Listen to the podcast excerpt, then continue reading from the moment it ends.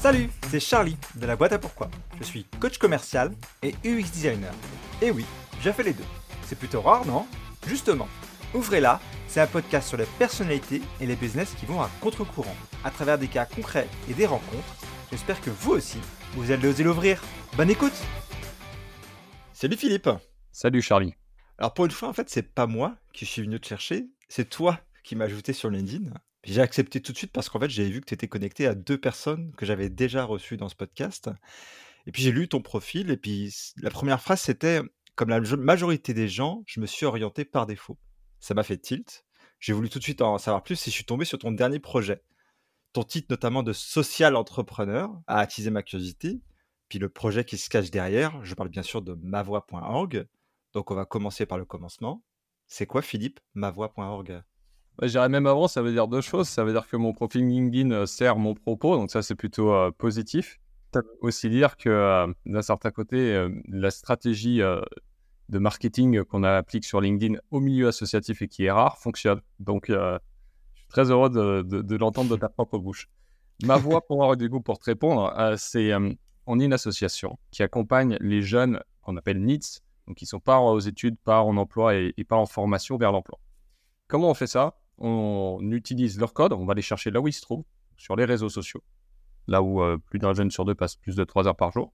Et euh, on les ramène euh, progressivement, on capte leur attention avec du contenu et on les ramène vers notre plateforme d'orientation, mavoie.org, qui, suite à un diagnostic personnalisé, leur propose les meilleures ressources euh, en fonction de la situation de blocage chez eux. On a deux ans et demi, et en deux ans et demi, on a accompagné pas loin de 40 000 jeunes vers l'emploi en débloquant bah, justement la situation qu'ils rencontraient de manière personnelle. Beau succès, donc. J'ai envie de dire, c'est que le début. oui la philosophie, si je dois la résumer en une phrase, souvent les, jeunes qui viennent voir ma voix, ils ont l'impression de reculer ou d'être à l'arrêt. Et nous, on est là pour leur montrer que bah, la recherche d'emploi, c'est euh, il faut se former à la recherche d'emploi avant même d'arriver à un emploi. Donc, on est là pour casser la notion de euh, je vais sur Indeed, je vais sur euh, des, plateformes d'annonces, j'envoie 500 CV, j'ai zéro réponse, je me sens nul.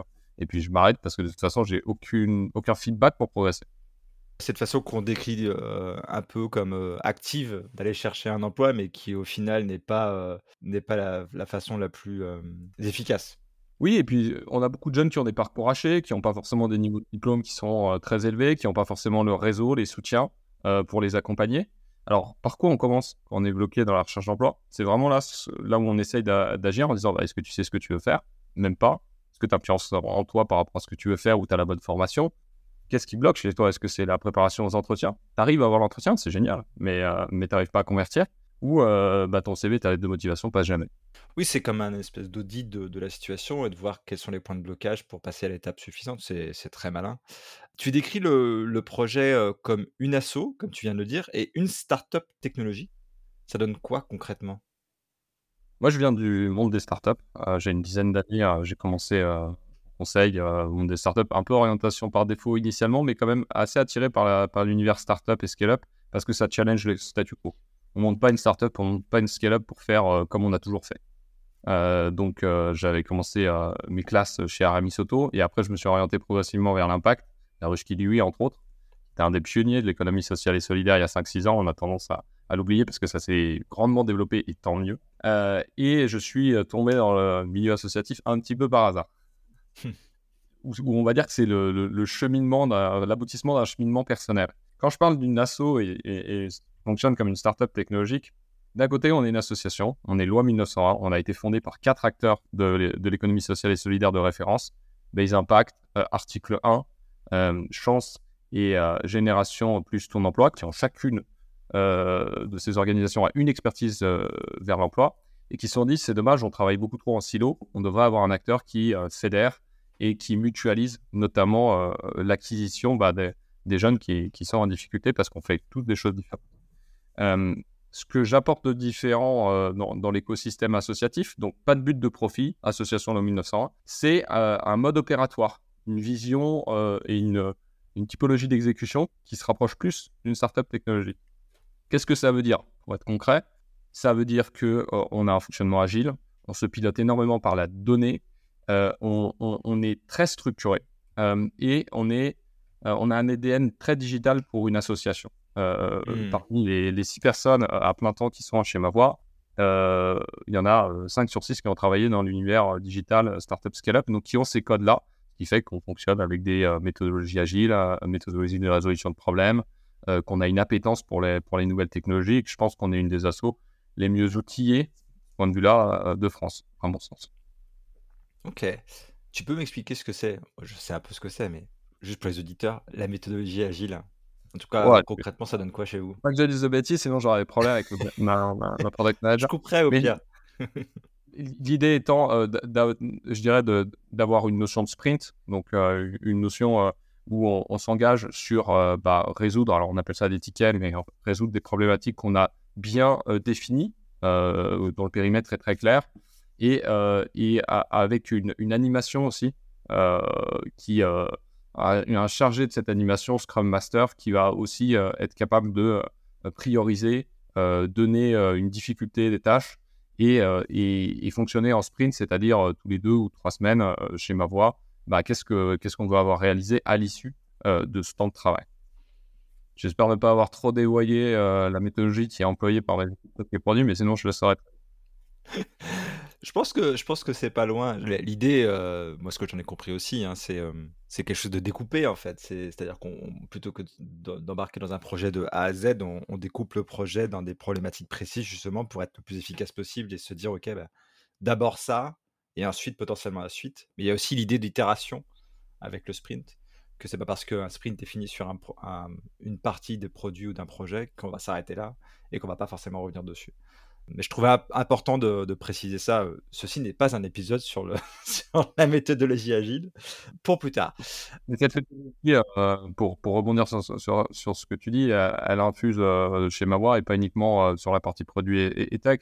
L'enjeu est, de tester vite, d'apprendre vite et d'itérer. Tu parlais d'itération, pour moi c'est clé. On est, une, on est une association, on n'a pas la prétention de tout réussir ce que l'on fait. Je dirais même si on réussissait tout ce que l'on faisait, et ben dans ce cas-là, on ne prendrait pas assez de risques. En tout cas, c'est pas la philosophie qu'on a euh, du point de vue de l'association de Mawa. Donc, on va tester. Ah bah tiens, est-ce qu'on n'essaierait pas un partenariat euh, euh, avec le service public et qu'on va designer comme ça? Ah, ça marche pas. Ou tiens, cette partie du partenariat marche bien, mais l'autre ne marche pas. Modifions-la. Et donc, on essaie d'insuffler ça à tous les strates de notre petite association et, pas uniquement produit. Ok. Et je pense que tu, décrivais ton parcours et on y reviendra. Je, pense que justement, cette, cette expérience de de la startup, de, de cette flexibilité qu'on a souvent dans ces, dans ces métiers-là, enfin dans ces boîtes-là. Il te sert aujourd'hui justement à avoir cette flexibilité et cette agilité pour ajuster le tir quand, quand c'est nécessaire. Ouais, je suis d'accord avec toi. Je pense que, euh, en tout cas, ça, nous permet, ça, ça, nous donne de la vitesse et ça nous donne aussi de l'alignement. On se pose mmh. toujours la question de pourquoi on le fait. Qu'est-ce qui va nous dire que c'est un succès? Qu'est-ce qui va nous dire que c'est un échec? Et on accepte l'échec dès lors qu'il est source d'apprentissage. Et je pense que c'est comme ça bah, qu'avec une petite équipe et en deux ans et demi, on a réussi à accompagner 40 euh, 000 jeunes euh, sans avoir euh, bah, toutes les expertises qu'une association qui ne serait pas en mode startup aurait eu besoin. Tu te décris comme, comme un social entrepreneur. Qu'est-ce que qu'est-ce que c'est que cette bête-là? Il y a peut-être autant de définitions que d'entrepreneurs sociaux, mais pour moi, il y a deux angles. Le, premier, c'est comment est-ce qu'on mesure son succès? Et l'entrepreneuriat, il y a beaucoup d'articles sur euh, les levées de fonds, euh, les sorties, euh, les ventes, etc. Je pense que le succès, déjà, il est éminemment personnel et, il dépend aussi des, caractéristiques que l'on met en avant. Pour moi, le fait d'être un entrepreneur social, ça veut dire deux choses. La première, challenger le statu quo, c'est-à-dire comment on peut faire différemment. Ça, c'est le propre de l'entrepreneur. Et social, c'est et si j'ai du succès, est-ce que la société, la, la nature, mon environnement va en bénéficier ou en pâtir? Et donc, mmh. la définition est, volontairement assez large. Je pense qu'on peut euh, euh, être entrepreneur social et opérer de plein de manières différentes, avec plein de statuts différentes et dans plein de thématiques différentes. Mais quand même, cette question de se dire, in fine, je travaille pour qui? Je travaille pour ma famille et moi-même ou je travaille pour une cause qui est plus grande? On essaye, en tout cas avec ma voix, de travailler pour une cause qui est plus grande, qui s'appelle l'égalité d'opportunité euh, dans l'accès à l'emploi. et, qui, qui, fait qu'on se lève tous les matins avec des motivations intrinsèques, une motivation extrêmement forte. C'est dur ce qu'on fait, c'était dur, ça aurait déjà, été déjà fait, où il n'y aurait pas 1 400 000 jeunes qu'on dit NITS en France. Mais euh, le fait de pouvoir avoir ces deux aspects, j'innove, je challenge le statu quo en étant entrepreneur, et je challenge le statu quo au service d'une cause qui me dépasse. Et, si j'ai du succès, ben, en fait, euh, ça bénéficiera à tous. Voilà, c'est extrêmement excitant, motivant. Ça permet aussi de durer enfin d'avoir une motivation qui dure pour moi, mais aussi pour l'équipe qui, qui, qui, est garante du succès de ma voix. Tu as évoqué le, parcours entre guillemets classique de, du recrutement ou de la recherche d'emploi et notamment Indeed. Qu'est-ce que, qu'est-ce que n'est pas ma voix.org À quoi ça pourrait s'opposer? Alors, on n'est pas un job board. On n'est pas un endroit où tu as des petites annonces et tu peux postuler. On ne le sera pas. Pourquoi? On ne l'est pas parce qu'aujourd'hui, les gens savent trouver des offres d'emploi. C'est pas ça la question. Ce qu'ils savent pas, c'est muscler leur candidature par rapport aux offres d'emploi. Ce qu'ils savent pas, c'est si mon plan A ne marche pas depuis trop longtemps et je commence à perdre confiance, prendre un plan B. Ce qu'ils ne savent pas, c'est que la recherche d'emploi, c'est un marathon. Ça prend du temps. Et, euh, notamment si j'ai un parcours qui est non linéaire. Donc, euh, on se refuse à mettre en avant des offres d'emploi. Je pense que ce n'est pas le sujet. Il y a beaucoup de choses, de personnes qui ont beaucoup plus de moyens, qui le font bien mieux que nous.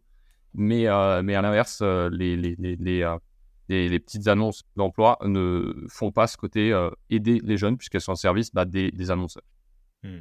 On n'est pas une entreprise à impact, dans le sens, on est une association, on assume notre, notre caractère associatif. Parfois, on me dit, mais la manière dont tu opères, la manière dont tu parles, pourquoi est-ce que tu ne crées pas une boîte?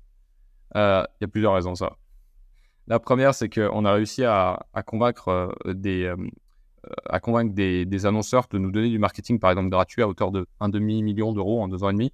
Ça va de euh, Google, bien sûr, LinkedIn, TikTok, Microsoft, qui nous soutiennent. On n'aurait pas pu le faire si on était, si on était une entreprise. le deuxième point, c'est que sur, sur la notion d'association, ça permet aussi de, d'apporter une lisibilité très claire sur qui sont nos principaux clients. Nos principaux clients, ce sont des gens qui ne payent pas, c'est des bénéficiaires. C'est vraiment les jeunes qui n'ont pas les codes, mais qui lèvent la main et qui veulent s'en sortir. Euh, dès lors que je commence à être dans une dynamique transactionnaire, à un moment, je dois arbitrer sur euh, qui, qui, qui, qui, me paye, qui, qui me file. Mmh. Nous, on a fait le choix pour l'instant, en tout cas chez Mavoie, euh, de, bah, de se reposer sur des dons de la philanthropie, plus que d'avoir des clients. Donc, on n'est ni une entreprise, ni une plateforme d'annonce.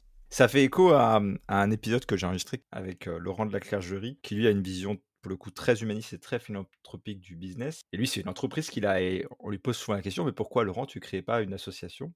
Et sa réponse, c'est j'ai peur qu'il y ait trop de normes à respecter dans le statut associatif et que ça m'enferme pour avoir été des deux côtés, et je trouve euh, fantastique ce que fait Laurent, toi dit en passant, et, encore une fois, je pense qu'on peut faire le bien ou avoir un impact positif de plein de manières différentes. Il y a plein de chemins qui permettent euh, euh, d'arriver à une même cause, qui est, qui est, d'avoir un impact positif sur la société. Donc, je pense qu'il y a des avantages et des inconvénients aux deux. Il y a des normes aussi aux deux. Un avantage de l'associatif, c'est que pour trouver du soutien, pour, moi j'appelle ça one shot for the moon, mais pour vraiment essayer d'aller taper très très haut euh, dans les soutiens, bah, en fait, on n'a rien à perdre et les gens, euh, dans le pire des cas, ils ignorent, c'est tout. Mais on est surpris en fait du nombre de gens qui, veulent spontanément aider. Le deuxième point, c'est que bah, pour certaines sources de financement, nous, on n'aurait pas eu ces sources de financement si on avait été une entreprise. Donc peut-être qu'on se serait développé un petit peu plus euh, lentement. Ça, c'est le côté avantage. Côté inconvénient, les business models en associatif sont vraiment complexes. Pour avoir parlé avec des centaines euh, d'entrepreneurs sociaux qui ont fait le choix de l'associatif, c'est complexe. Chaque année, on remet sa cascade. C'est comme si on est un directeur commercial et qu'on repart à zéro tous les ans.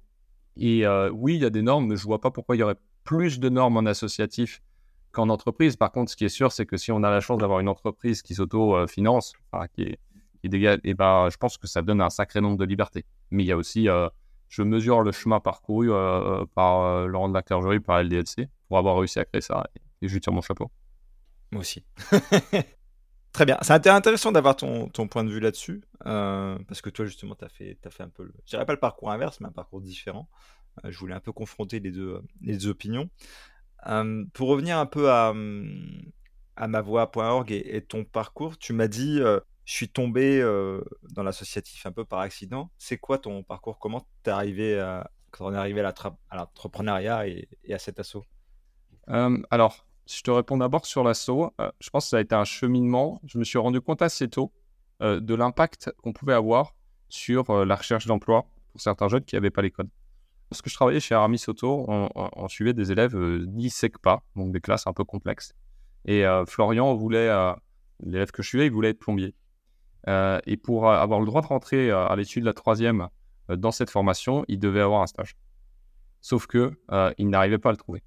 J'ai regardé un peu le mini CV qu'il avait à l'époque et, je lui ai demandé comment il prenait les contacts. Je me suis rendu compte qu'il était complètement, vraiment complètement perdu là-dessus.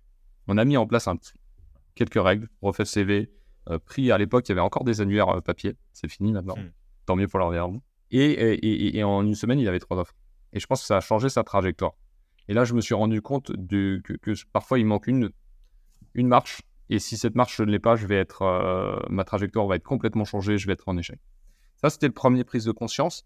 Après, dans le cadre de mes études, j'ai aussi euh, bah, accompagné un, micro-entrepreneur liménien, donc de Lima, euh, qui avait commencé à travailler à 12 ans, bah, à essayer de structurer sa micro-entreprise.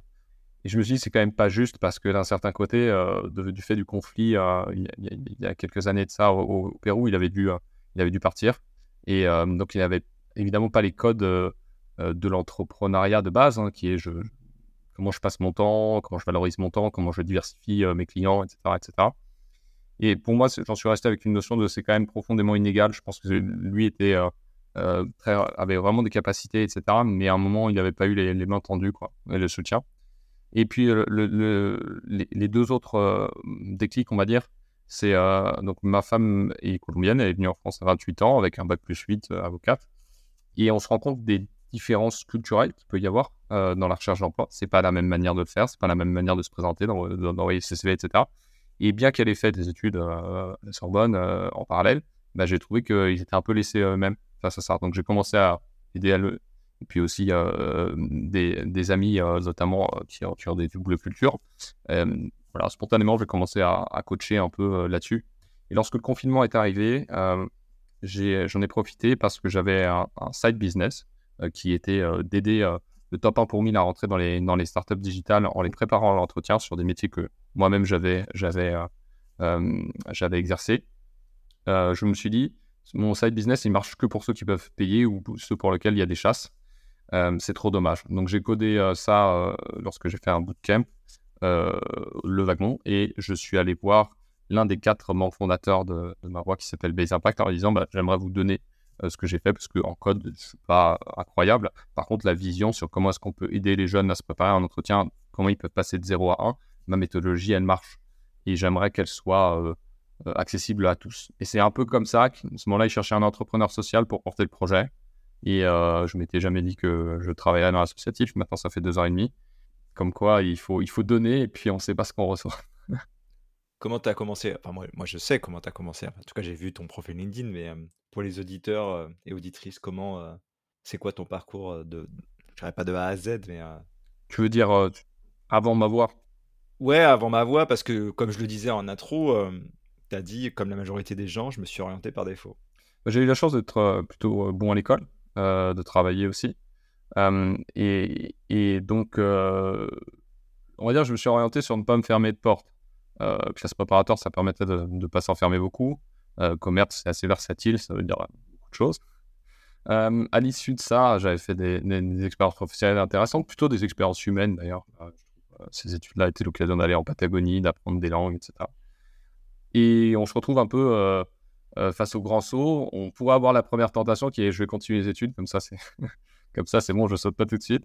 Je pense que ça ne résout pas souvent la, problématique finale.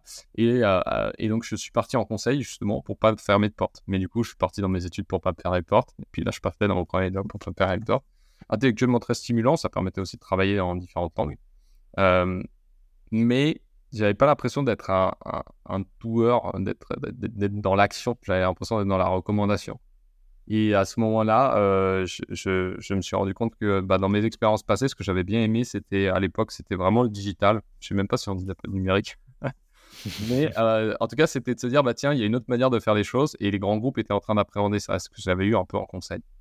Et, donc, j'ai eu l'occasion de, de, rejoindre euh, bah, justement une équipe qui, qui s'appelait Business Development, qui était entre la stratégie et l'application de cette stratégie dans une, à l'époque, startup qui maintenant est devenue une une scale-up, enfin qui a été rachetée par Stellantis, qui s'appelle Aramisoto, où euh, était valorisée la capacité à poser une stratégie, mais aussi à la mettre en œuvre, les premières briques, et euh, la capacité à prendre du risque, avoir un côté esprit pionnier. Et ça m'a vraiment beaucoup forgé sur, euh, sur cette vision de se dire, en fait, on n'est pas là pour tout réussir, on est là pour apprendre le maximum, on est là pour faire des, gros paris, et surtout, une bonne stratégie, si elle n'est pas exécutée, n'a aucun intérêt, Une exécution qui ne s'est pas posé la question de la stratégie n'a aucun intérêt. Donc moi, j'appelle ça l'épervier. Mais, mais, en gros, chez Mavoie, on est à 20% de stratégie, 15-20% et, et 80% d'exécution. Et, on essaye d'avoir des gens qui ont cette, aptitude, parce que tout le monde ne l'a pas, qui veulent la développer aussi, parce que je crois beaucoup à la capacité d'apprentissage, mais de se dire, on a une vision euh, systémique, on a une vision assez haute, et on fait de l'attention aux détails, on est capable de, plonger pour exécuter. Plutôt des grandes structures au début, et puis ces, fameux, cette fameuse rencontre, enfin ces fameuses rencontres et ce projet dans le bootcamp. Mais comment t'en es venu au code? En fait, pour moi, c'est un moyen tu veux, déjà, c'est mettre d'autres lunettes. Et je pense que quand on parle une autre langue, quand, enfin, c'est vraiment être capable de, voir les choses avec une perspective différente. Pour moi, c'était un moyen de tester. J'ai souvent beaucoup d'idées.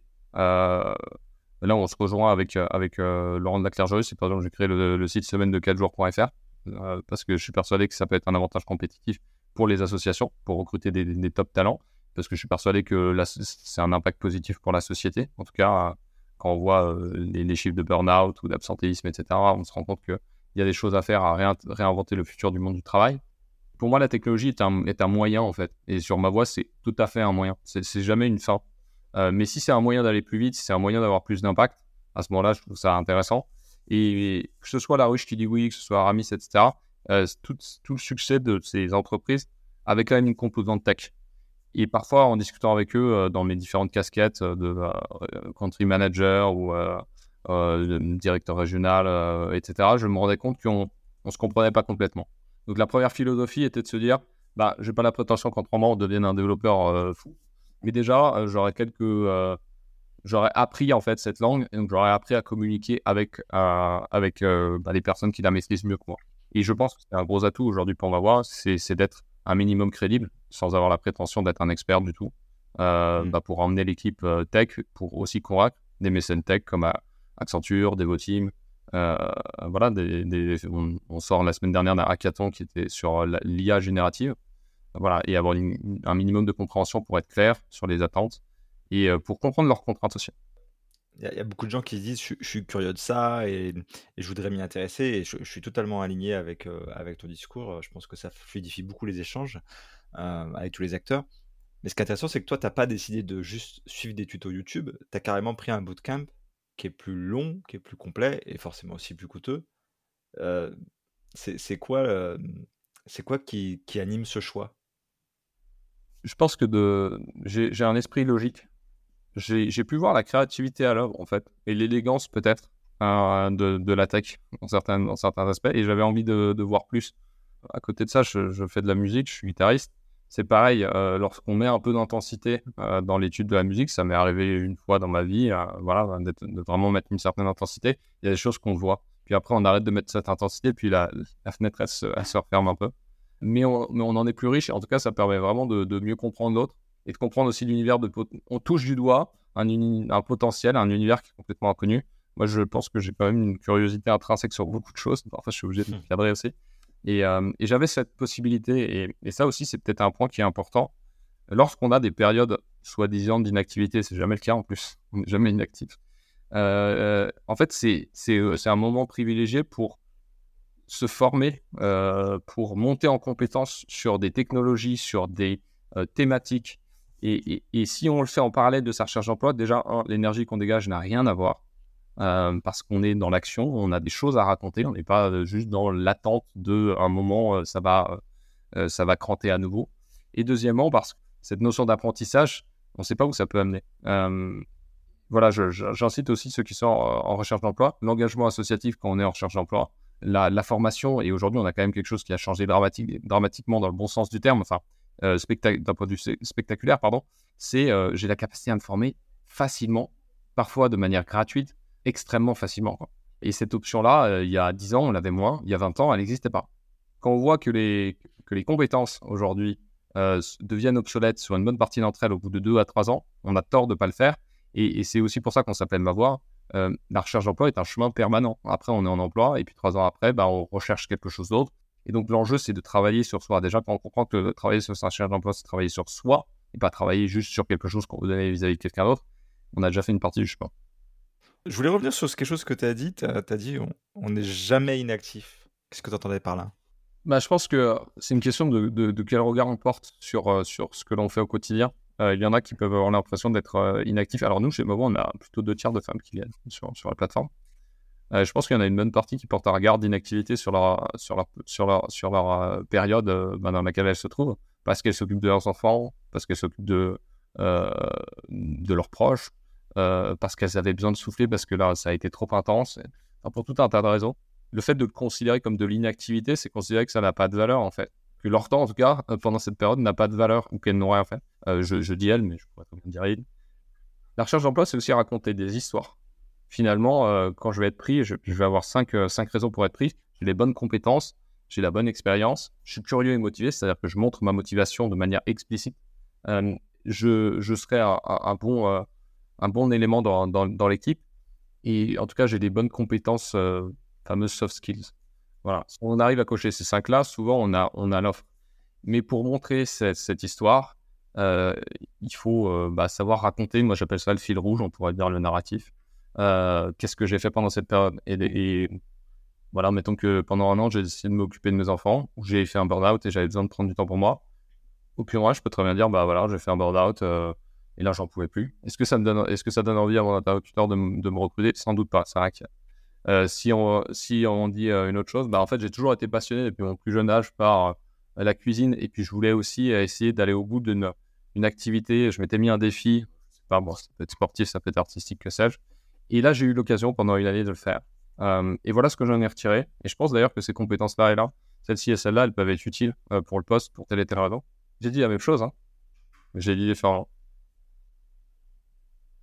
J'entends ce que tu dis et à la fois je me dis est-ce que, est-ce que à un moment donné on sera dans une société où dire j'ai fait un burn-out ce sera pas perçu comme quelque chose de, euh, de décisif pour ne pas prendre la personne? Parce que malheureusement j'ai l'impression que c'est quelque chose qui se fait de plus en plus euh, les burn-out et qu'on est de plus en plus confronté à ce problème. Si, la société accepte pas euh, ces personnes-là vers, vers où on va quoi. Je pense que en tout cas nous, ce qu'on observe, euh, c'est que la génération Z, euh, en tout cas, elle, est peut-être elle essaye peut-être un peu moins de cacher ses fragilités, managérialement parlant aussi. Il y a des différents modes de manager. Avant, le manager, c'était un, c'était un insubmersible qui était euh, tour à tour leader, coach et expert technique, et il était bon partout. C'est, pas vrai. Enfin, c'est pas les mêmes métiers. et il pouvait pas montrer de fragilité, sinon, sinon il se faisait broyer. Je pense qu'aujourd'hui, il y a vraiment d'autres manières de manager qui commencent à être mises en place. Alors peut-être qu'elles ont pas atteint les plus hauts, les plus hauts niveaux, mais avec, euh, dans les prochaines années, ça devrait arriver. Je pense que montrer une fragilité, mais montrer qu'on y a réfléchi ou qu'on a, qu'on a travaillé, que ça, c'est ça. Et enfin, je pense qu'il y a des organisations euh, qui sont peut-être un peu plus protectrices que d'autres. Donc, il faut aussi savoir. Souvent, d'ailleurs, peut-être une problématique euh, les, plus fréquentes, c'est j'ai l'impression d'être dans une position de demandeur quand je cherche un travail. Bah non, en fait, je suis dans une position d'apporteur. Moi, j'apporte ma créativité, mon expérience, euh, ma volonté et, ma capacité de travail. Et de l'autre côté, bah, j'ai un employeur qui apporte euh, un cadre de travail, des objectifs, une équipe et un salaire. Personne n'est bon ou mauvais en valeur absolue, quoi. Heureusement, Bon ou, ou, mauvais dans un cadre donné, avec une équipe donnée et à un moment donné.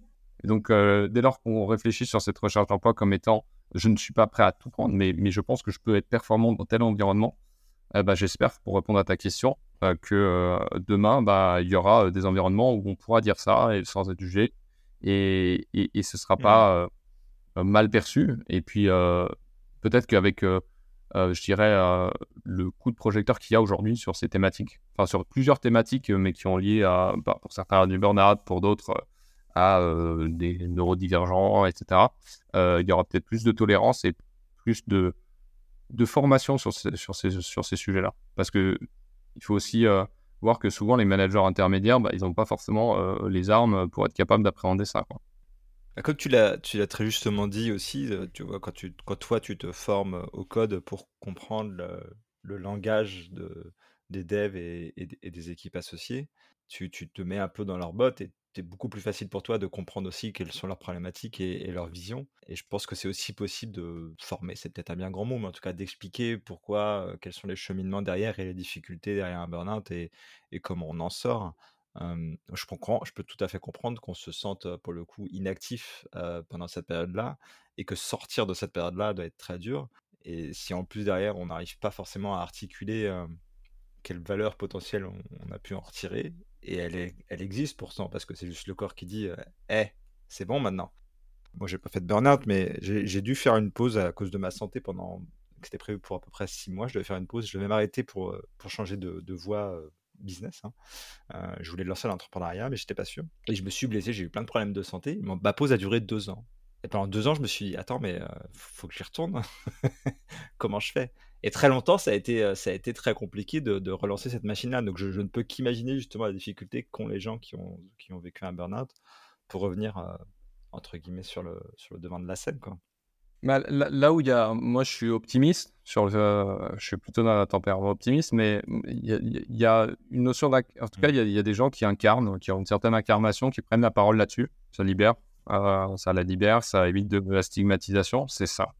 Euh, et notamment, euh, certains dirigeants bah, récemment, voilà, qui, disent, bah, moi j'ai fait un burn-out et, ça arrive pas qu'aux autres, et, voilà ce que, pourquoi est-ce qu'il ne faut pas stigmatiser. Le deuxième point, c'est qu'il y a aussi, euh, post-Covid, euh, beaucoup d'offres, en tout cas euh, à destination des, des, RH pour infuser dans les, entreprises, de, réflexion sur le bien-être des salariés beaucoup d'initiatives qui se mettent en place. d'initiatives d'organisation du temps de travail, on va parler tout à l'heure, mais aussi d'initiatives de comment j'accompagne le travail à distance, comment j'accompagne l'onboarding des, plus jeunes dans, un nouveau mode de configuration de travail, comment je pilote un peu le bien-être de mes salariés ou au contraire la, le surménage. Et ça va dans le bon sens, quoi. libération de la parole plus outil pour progresser. je pense que au même titre, on, mon parler est probablement pas bon, mais, mais je vais le prendre quand même, puisqu'apparemment on peut dire plein de trucs dans cette émission. Voilà, il y a, y, a, y a 20 ans, 25 ans, faire des césures, avoir des, des, temps de pause pour, pour, avoir des projets perso, c'était pas forcément bien considéré, c'était très atypique. c'était on demandait une justification, on pensait que ça servait à rien. Euh, je pense qu'aujourd'hui, on a un regard très différent euh, parce que, euh, bah, d'un point de vue générationnel, les générations qui aujourd'hui sont en capacité de recruter ont pu le faire et ont pu se rendre compte de leur intérêt et, se rendre compte que ça ne présage pas du tout de l'engagement d'un collaborateur. J'espère que demain, ce sera, la même chose sur, bah, sur, cet angle du burn-out ou, des, des, temps de pause où on n'a pas forcément été actif dans le sens propre. Je suis, optimiste, comme toi. Avant de lancer le projet de, de mavoix.org, est-ce qu'il y a eu des moments de doute? Est-ce qu'il y a eu des moments de, questionnement? Moi, je me suis, je me suis, j'ai eu la chance d'avoir différentes tailles d'équipe, travailler sur différents sujets et avec différents statuts. Donc, j'ai travaillé tour à tour dans du conseil, dans des grands groupes tech, dans des scale-up, de l'ESS, de freelance et maintenant de l'associatif. Oui, des moments de doute sur euh, où est-ce que, où est-ce que je, suis le, mieux, euh, dans quelle structure? Est-ce que je préfère avoir une équipe de 60 personnes à, manager et puis assez structurée avec euh, une bonne pression, mais, mais voilà, des, des, moyens aussi en face? Ou est-ce que je préfère être en freelance et gagner très bien ma vie, mais, être plus en contributeur individuel? Ça, c'était le premier point. Moment de doute, oui, il y, a, en tout cas prise de risque, on va dire. Lorsque je me suis lancé chez Ma Voix, on avait deux mois euh, pour euh, convaincre un financeur clé, donc Google.org, de nous soutenir. À l'époque, je savais aussi que ma femme attendait notre deuxième enfant et que il y avait, quand même des enjeux par rapport à, bah voilà, vivre d'amour et d'eau fraîche. Et donc, ouais, c'était, c'était, c'était des de doute. Et c'est des moments aussi, je trouve que parfois, on n'est jamais aussi bon que quand on est à dos au mur et que de toute façon, le chemin, il est devant. Euh, moment de doute aussi sur se dire, bah, euh, voilà, on a, on a une responsabilité en tant que, que, que, dirigeant qui n'est pas exactement la même quand on est numéro 2, numéro 3 euh, ou que quand on est freelance. Donc, euh, cette responsabilité, c'est une charge mentale. C'est pas toujours une charge horaire, mais c'est toujours une charge mentale. Et moi, j'ai l'enjeu, par exemple, pour être concret, lorsque je recrute quelqu'un chez ma voix, je parle de la prise de risque qu'on a. On est une association qui fait de la R&D sociale, qui essaye vraiment d'innover et de donner et d'inspirer cette R&D sociale, il faut trouver des gens qui sont capables de, la, de voir sa valeur et de la soutenir. Tous les ans, et eh ben, j'essaie de prendre des gens qui, ont ce goût du risque, sens positif, qui savent que bah, les aventures, elles peuvent euh, s'arrêter, elles peuvent continuer, Et par contre, mon engagement vis-à-vis d'eux, c'est de leur dire, ça va être un accélérateur de carrière énorme. Parce qu'on est à la croisée des chemins entre start-up, tech, association, digital, impact. Et donc, ils vont développer un sacré nombre de compétences.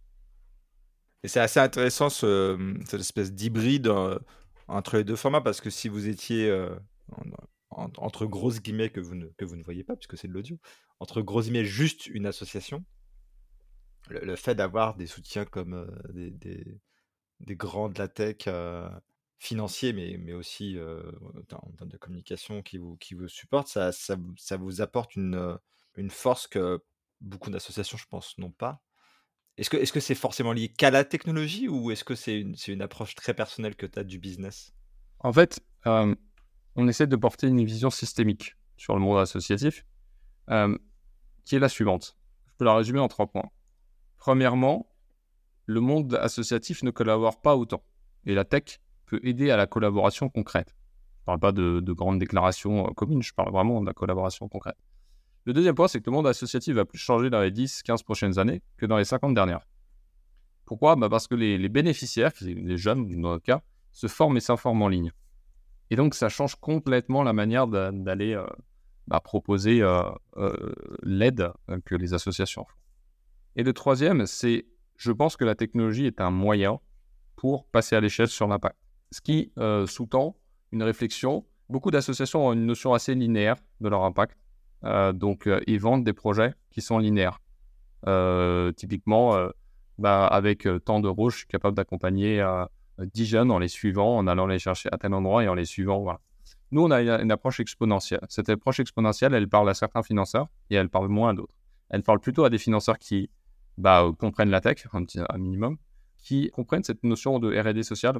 J'en parle pas mal, mais pour moi, il y a un risque, en fait, aujourd'hui, avec l'accélération de l'innovation, on a un risque de divergence entre un monde privé qui va avoir les meilleures ressources, euh, les meilleurs talents, euh, la meilleure capacité à appréhender euh, les nouvelles technologies, intelligence artificielle par exemple, etc., et, qui va accélérer à des vitesses qui sont bien plus rapides qu'avant, et un monde associatif qui fait un travail social exceptionnel, environnemental, mais qui, s'il est coupé de ces ressources-là, donc des talents, des financements, de la volonté d'appréhender voilà, les technologies émergentes, bah, peut se retrouver non plus dans le rétro, mais à 10 000 km. Quoi.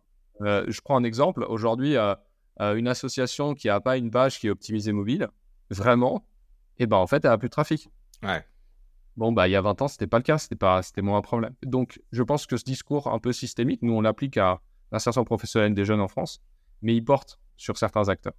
Et puis, il y en a d'autres sur lesquels, bah, peut-être qu'ils portent un peu moins parce qu'ils veulent plus de, ils veulent plus d'action terrain. Et encore une fois, loin de moi l'idée de critiquer ou de, de, des associations qui, sont, qui ont des méthodologies plus terrain. Je pense que c'est essentiel. Et, et, nous, on est une émanation d'un futur euh, du monde associatif qui, à mon sens, arrive. Mais on n'en est qu'un seul et on renvoie vers des associations de terrain, bien sûr. Oui, parce que le, le, le, virtuel, euh, c'est sympa, c'est cool, mais on, a aussi certaines limites dans, dans cette approche-là. Notre philosophie, c'est on propose, on vulgarise, hmm. On utilise les codes pour vulgariser, pour proposer, la vidéo, euh, les réseaux sociaux, etc. Mais à la fin, celui qui dispose, c'est des jeunes motivés qui placent, qui placent sur la plateforme. C'est ceux qui lèvent la main et qui disent bah, Moi, j'aimerais bien changer ma situation, par quoi je commence C'est eux qui sont acteurs de leur changement de situation. Nous, on est des facilitateurs, des accélérateurs. Toutes les assos, euh, services publics, euh, tout le monde. Mais à la fin, les acteurs de. Et ça, c'est aussi, on a aussi une posture qui est volontairement de responsabilisation, euh, de dire bah, vaut mieux qu'on propose et que ce soit pas le moment. C'est pas le moment pour, pour, pour, telle ou telle personne, mais qu'au moins on les a sensibilisés. Le dernier point, c'est que je pense que la forme est au moins aussi importante que le fond. Et je pense qu'il faut exposer plusieurs fois avec des, des solutions similaires, proches, euh, avec des messages ou des, acteurs qui les exposent différents. Je m'explique. L'apprentissage, par exemple, une formation à un métier euh, du digital, une formation à un métier de la transition énergétique ou un métier de premier, bah, peut-être que mon conseiller va m'en parler, peut-être que ça va être ma voix qui va m'en parler, peut-être que ça va être un ami qui va m'en parler, et peut-être que ça va être finalement une mission locale ou une association euh, que je vais trouver direct. Qui a le plus contribué? C'est pas là la question. La mmh. question, c'est est-ce qu'il a fallu que quatre ou cinq fois je sois exposé à ça, sur les compétences transversales, aussi sur un tas sur le mentor, hein. pour qu'à un moment ça fasse clic, à un moment, j'ai eu un déclic et, j'y vais. Quoi. Et nous, on est un maillon de cette chaîne-là, avec une manière de communiquer. Dans, tout ton parcours, la, totalité, hein, pas que, que, ma voix, est-ce qu'il y a eu un, un gros obstacle que tu as eu à franchir ou que tu essayes encore de franchir, que ce soit personnel, que ce soit technique, que ce soit financier, peu importe? Il y en a plusieurs, heureusement. Et l'entrepreneuriat, c'est de ne pas s'arrêter au premier. Je pense qu'à un moment où j'ai pas mal grandi, c'est. on était à la ruche oui. Donc, c'était vraiment un peu le début de l'économie sociale et solidaire. Et on avait des chiffres qui étaient très bons sur les bases utilisateurs, sur la croissance, etc. Mais on avait un problème de base. C'est qu'on n'arrivait pas à retenir les gens parce qu'on n'était pas assez pratique. On n'a pas su prendre ce, problème de praticité et le casser en sous-problème pour agir dessus. Alors, vraiment une méthodologie à voilà, décomplexifier un problème. Et on l'a un peu mis sous le tapis. Euh, je pense que ça, ça a empêché euh, euh, la structure de se développer à, à plus de, une plus grande vitesse. Et j'en ai retenu deux points. Le premier, c'est que lorsqu'on est face à un vrai obstacle très difficile, faut pas essayer de le, et, qui, met en péril la structure même de la chose, il y a deux angles. Soit on pivote, soit on le découpe. Mais, mais essayer de contourner, non. Et, et, le deuxième point, c'est que ça apprend une certaine humilité souvent, quand, on a du succès, on, l'explicite a posteriori sur bah oui, on a été excellent en opération, on a été excellent en, on avait la bonne équipe, on avait la bonne vision, etc. Il y a quand même aussi une partie de chance, de momentum. Lorsqu'on est en échec, souvent ça se résume à un ou deux aspects en fait, qui n'ont pas marché. Et du coup, je trouve que réfléchir dessus, moi, ça m'a permis d'avoir une approche peut-être plus mature notamment sur bon bah ma voix a réussi à capter euh, des fonds significatifs euh, des donations. Euh, est-ce que je vais être en mode pompe up et je, je, dépense tout mon argent et puis demain on verra? Ou si j'ai une approche un petit peu plus itérative, prudentielle? Je pense que j'ai grandi là-dessus. Quand on grandit sur ce genre de sujet, c'est pas facile. Enfin, c'est que ça a été dur aussi, humainement, de, de, voir une des équipes partir, etc. etc. Donc, ouais, je, je, pense que cet exemple-là, réfléchir en tout cas sur, sur euh, les raisons euh, d'un échec, euh, pour dire bah, qu'est-ce que qu'est-ce que je ferais différemment, c'est essentiel. Et à cette époque-là, vous avez identifié le problème, mais vous vous êtes dit, on contourne parce que parce que c'était plus facile que de l'adresser ou d'identifier les, les, les, causes ou les potentielles solutions? Ouais, le problème, c'était qu'en gros, tu gardais une personne sur 10 après 18 mois. Là, c'était, tu vois, c'est un maxi, c'est un gros problème, mais, mais après, il fallait les plus bas. Pourquoi? Et les gens, nous, et le dernier point, les gens nous disaient que c'était génial malgré tout. Hmm. Pourquoi? Parce que c'est dur de dire à une asso, tu fais pas bien ton taf, ouais, l'économie sociale et solidaire, tu fais pas bien ton taf. Donc à ce moment-là, il faut pas s'arrêter à ce premier niveau, il faut aller sur les causes racines, il faut vraiment voilà, creuser. Euh, et donc, lorsqu'on creusait un peu, ce qu'on a fait sur le taf, donc on a perdu du temps, mais la question était, c'est pas pratique. On creusait sur c'est pas pratique, c'est quoi? C'est, le système de commande qui est pas pratique, c'est le système de récupération, etc. Euh, je pense que c'est pas que le, le, le problème n'était pas là, c'est qu'il n'était pas priorisé au niveau d'urgence et de priorisation qu'il aurait dû. C'est-à-dire que euh, bah parfois, il faut être capable de faire euh, temps mort et on focalise sur le problème. Et le reste, et eh ben, c'est moins important.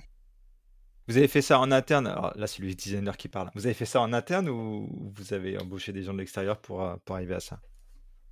À ce constat? Ouais. Bah, je pense qu'on pilotait les chiffres il n'y a pas de problème. Hmm. Mais après, le lancement de chantier, non, on l'a plutôt fait en interne. Et c'est vrai que parfois, c'est bien aussi. Enfin, pour moi, c'est un peu le rôle euh, d'un côté des investisseurs, euh, de, de, de, parties, de parties externes, mais aussi du, top management, de dire non, non, mais là, en fait, on se trompe de combat. Il y a un combat à mener, euh, c'est celui-ci, et le reste, on arrête. Quoi. Hmm. Et ça, il faut être capable de prendre des décisions, en sens assez tranchées, ce qui sont donc douloureuses. Oui. Mais, mais parfois, la, enfin, des décisions tièdes, ça tient pas. Quoi pourrait faire tout un épisode là-dessus. le designer qui, moi, serait, serait très heureux. Mais ce sera pour une autre fois. c'est quoi pour toi un entrepreneur à contre-courant? Elle est dure comme question. Tu peux comprendre la notion de contre-courant euh, de deux angles. À contre-courant des autres entrepreneurs ou euh, à, contre-courant de là où va la, la, société ou là où va l'activité la, économique? Je pense que la, notion d'un contre-courant, ça, ça, peut. Euh, spontanément, ce qui me vient en tête euh, quand dans cette question, c'est bah, en tout cas euh, contre-courant de euh, qu'est-ce qu'on appelle le succès.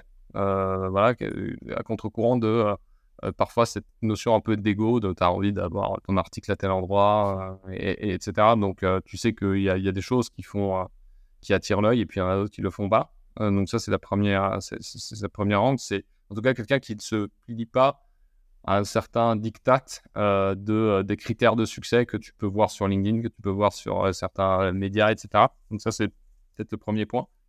Le deuxième, pour moi, ça peut être quelque chose de, dans sa manière de voir, en tout cas, d'appréhender un problème. Euh, est-ce que je, renverse la table? Est-ce que j'ai une vision qui est complètement différente? Est-ce que je prends le problème euh, par, la, par le, début ou euh, par ce, qu'on croit être le début ou par ce qu'on croit être la fin? Et, là-dessus, ouais, c'est une autre manière de voir les choses, mais c'est en gros, est-ce que ma solution est vraiment en rupture dans le sens où personne n'a imaginé avant?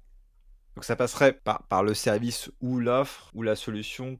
Ah non, tu es en train de dire que ça passe par les deux, que ça passerait potentiellement par un, la vision, euh, et deux... Euh, ouais, le courant, il peut s'inverser. Euh, je pense que les deux, trois dernières années, les entrepreneurs à contre-courant, c'était ceux qui disaient, bah non, soyez bootstrappés. Euh, c'était, c'était ceux qui disaient, moi, j'ai pas besoin de lever des fonds. moi, je vais refuser des fonds, bah, c'était plutôt une minorité, quoi. Peut-être que justement, le courant est en train de s'inverser et qu'on va voir beaucoup plus d'entrepreneurs qui vont être moins gourmands en, en capital pour développer leurs idées euh, et que le, à contre-courant, ce sera justement les quelques-uns qui arriveront à, à, faire des levées en imposant un peu leurs conditions. Hmm. Et après, à contre-courant, ça peut aussi être euh, aujourd'hui le 1% en pledge. Euh, les entrepreneurs qui disent bah, Moi, si je, si, je réussis avec, ma, avec mon entreprise, je donnerai tant pour la planète ou je donnerai tant pour pour de la philanthropie, etc. Aujourd'hui, c'est être à contre-courant. Demain, j'aimerais bien que ce soit, Énorme, ce soit les feront pas qui sont. on s'intéresse tous beaucoup mieux.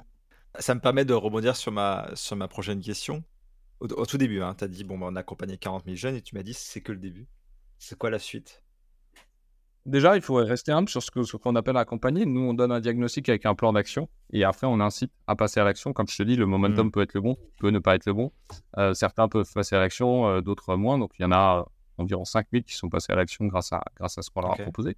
Déjà, prenons la base, tous ceux qui ne sont pas passés à ce stade ou que je ne peux pas piloter, parce que la mesure d'impact, on pourra en parler, mais la, mesure d'impact partagée, c'est un sacré défi. Euh, il y a 1 400 000 jeunes qui sont sans emploi, sans information, euh, qui ne sont pas aux études en France. Donc 40 000, 1 million, 1 million 400 000. Déjà, on peut, on peut commencer à travailler sur ce terrain de jeu. Après, euh, les enjeux sur les, ce qu'on appelle les, les, les mid-carrières, aujourd'hui, on est considéré comme senior à 45 ans, donc ça ne nous rajeunit pas. Euh, et après, encore plus, l'emploi des seniors. Donc, il peut y avoir une, notion d'appliquer notre méthodologie dans l'emploi en France sur, euh, sur ces thématiques. Et après, la méthodologie de ma voix, c'est casser les silos, euh, c'est essayer de scaler l'impact euh, en étant peu nombreux. Ça peut peut-être s'appliquer dans d'autres thématiques que l'emploi ou dans d'autres géographies. Il y a un taux de chômage qui est super important en Espagne, par exemple, le chômage des jeunes qui est vraiment très très fort, des needs en, Espagne qui est hyper fort. Est-ce que ma voix aurait vocation à se diversifier à l'international dans quelques années? Pourquoi pas? Aujourd'hui, je veux m'engager en faveur de l'environnement et ben, est-ce qu'on serait pas capable de me proposer euh, un plan d'action en fonction de euh, ma capacité mon temps de disponibilité, là où j'habite, euh, les thématiques qui m'intéressent Il n'y a pas beaucoup d'acteurs aujourd'hui qui existent, qui, font un peu ce travail de vulgarisation et de proposition. C'est pareil sur les réfugiés, etc. Donc, notre terrain de jeu est potentiellement assez vaste. On essaie déjà de bien faire notre travail sur, sur cette notion de l'insertion professionnelle des jeunes.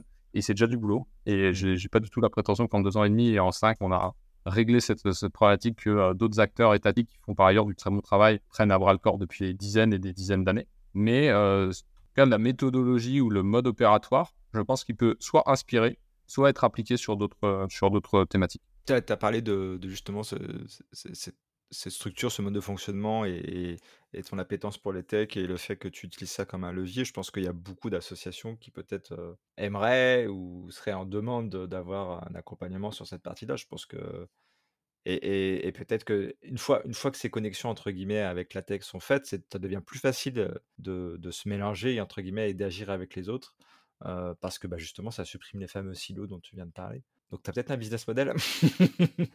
Ouais, ouais. Il y, a des super acteurs qui accélèrent euh, les associations par la tech. J'en profite parce que ça me permet, de, ça me permet de, les mentionner et je pense qu'ils font un super boulot. Sherit, euh, des acteurs un peu plus petits comme Fantastic Bazar, etc., qui, qui euh, sont capables d'accélérer par, par la tech, les associations. Mais nous, on a un peu cette volonté d'inspirer.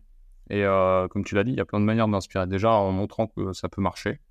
Bah, peut-être en montrant que ça peut marcher une fois, mais que ça pourrait potentiellement marcher deux fois sur des thématiques différentes. Et puis peut-être en accompagnant, ça je c'est pas quelque chose qu'on envisage à court terme. Par contre, quand on est mobilisé euh, par des associations sur comment vous avez convaincu tel ou tel euh, financeur ou euh, c'est quoi votre stratégie pour atteindre 35 000 personnes qui vous suivent sur TikTok, etc., bah, on ouvre un peu les livres. On n'est pas là pour. personne n'est venu chez moi pour garder la connaissance. Car il n'y a, pas de, a pas de guerre de clocher ou de guerre d'ego. On est là, on avait tous des possibilités d'être ailleurs. On a fait ce choix-là. C'est pour partager ce qu'on sait faire. Et à l'inverse, quand on se on se rate et on se rate parfois en beauté, bah, on n'a aussi pas de mal à, dire si ça permet à l'écosystème de devenir, enfin, d'acquérir des connaissances qui peut même à le faire, tant. Donc voilà, on a un peu cette notion effectivement pionnier, innovateur. On essaie de la mettre en avant et de partager quand on est sollicité et, de prendre ce temps-là. Très bien. Comme aujourd'hui, un peu. Comme aujourd'hui, ouais. Il y a eu beaucoup de choses que tu as dit sur justement le parcours de, recherche d'emploi il y a beaucoup de parallèles qui se font avec la, prospection et la recherche de clients. Tous ces gens qui, ne savent pas en fait c'est quoi leur valeur ou qui n'arrivent pas à la comprendre ou qui n'arrivent pas à l'articuler et qui ont du mal et que tu parlais de d'envoyer beaucoup de CV, d'avoir aucune réponse et du coup d'être frustré, de te dire bah, en fait ça marche pas donc tu te démotives. Bah, c'est la même chose quand tu fais de la prospection et que tu envoies 50 emails et que tu n'as aucune réponse, tu dis bah ça marche pas, du coup tu te démotives et ça a un impact sur le long terme. Je pense qu'il y a beaucoup de leçons dans ce qu'on s'est dit quand même, qui sont applicables pour tous. Et moi, je veux, pour le coup, on parlait de silos, je veux justement déconstruire ces silos. C'est pas parce qu'on est une association qu'il y a une régulation et il y a des, limites que qu'on peut pas s'en inspirer. Au contraire. Non, et je pense que plus il y aura de gens qui feront des allers-retours entre public, privé, associatif, moins il y aura de, préjugés. Mmh. plus il y aura aussi de, de mobilisation de compétences, d'expertise qu'on acquiert dans tel ou tel euh, domaine, structure, et, euh, et, mieux on se portera. Je pense qu'il euh, il y, a y, a, des thématiques qui sont mieux portées par le milieu associatif, il y a des thématiques qui sont mieux portées par, ou des manières de faire dans ces thématiques, qui sont mieux portées par le secteur public, et puis par le secteur privé. Et en fait, je pense que déjà, ça permet de dépasser cette logique d'opposition. on comprend pourquoi est-ce que bah, en associatif, on est forcément un peu plus court-termiste que dans le privé. Bah oui, parce que la structure même de financement, elle est plus courte. Donc comment est-ce que comment je, je, prends ça? Après, euh, nous on est, euh, tu vois, le mécénat par exemple, c'est quelque chose que le mécénat, notamment de compétences sur des compétences rares, etc., qui pour une association est extrêmement important. Beaucoup d'associations font des erreurs en pensant qu'elles euh, peuvent se reposer que sur du mécénat. Non, le mécénat, si tu n'as pas les expertises en interne ou si tu définis pas bien le périmètre, je veux dire, tu peux pas prendre quelqu'un en, en, de compétences et dire tu vas devenir un directeur marketing ou tu vas me faire euh, l'architecture euh, tech si toi, tu n'es pas capable derrière de, de, la maintenir. Donc, il y a vraiment une. Je pense qu'on est à un, point de bascule dans les prochaines années euh, de le monde associatif est obligé d'avoir certaines ressources tech minimum parce que ça devient un vecteur bah, d'aller toucher les bénéficiaires, de communiquer, etc euh, il va être obligé d'internaliser. La question, c'est comment tu internalises sur des jobs qui sont très forte tension. Avant, quand tu étais chargé de déploiement, il y avait plus d'offres que de demandes. Là, on, est, on parle de, de, thématiques où il y a beaucoup plus de demandes que d'offres. Et donc, euh, ça passe. Tu peux faire des efforts salariaux jusqu'à un certain stade dans les deux, dans les deux, deux, parties. Mais tu dois aussi réfléchir sur quel est ton avantage compétitif euh, à garder dans la durée parce que le turnover en association est très fort. Mmh. Avant, tu avais le télétravail. C'était un avantage, un facteur différenciant euh, du monde associatif. Un peu plus de télétravail que dans le privé. Maintenant, il est assez gommé, en vrai. Donc, on peut interroger la semaine de 4 jours. On peut interroger euh, voilà, une typologie de management différent.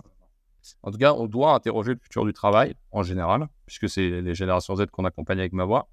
Et on doit interroger le futur du travail appliqué associatif. ça, on, on essaiera aussi de le faire avec la structure. Pour conclure, où est-ce qu'on peut te retrouver?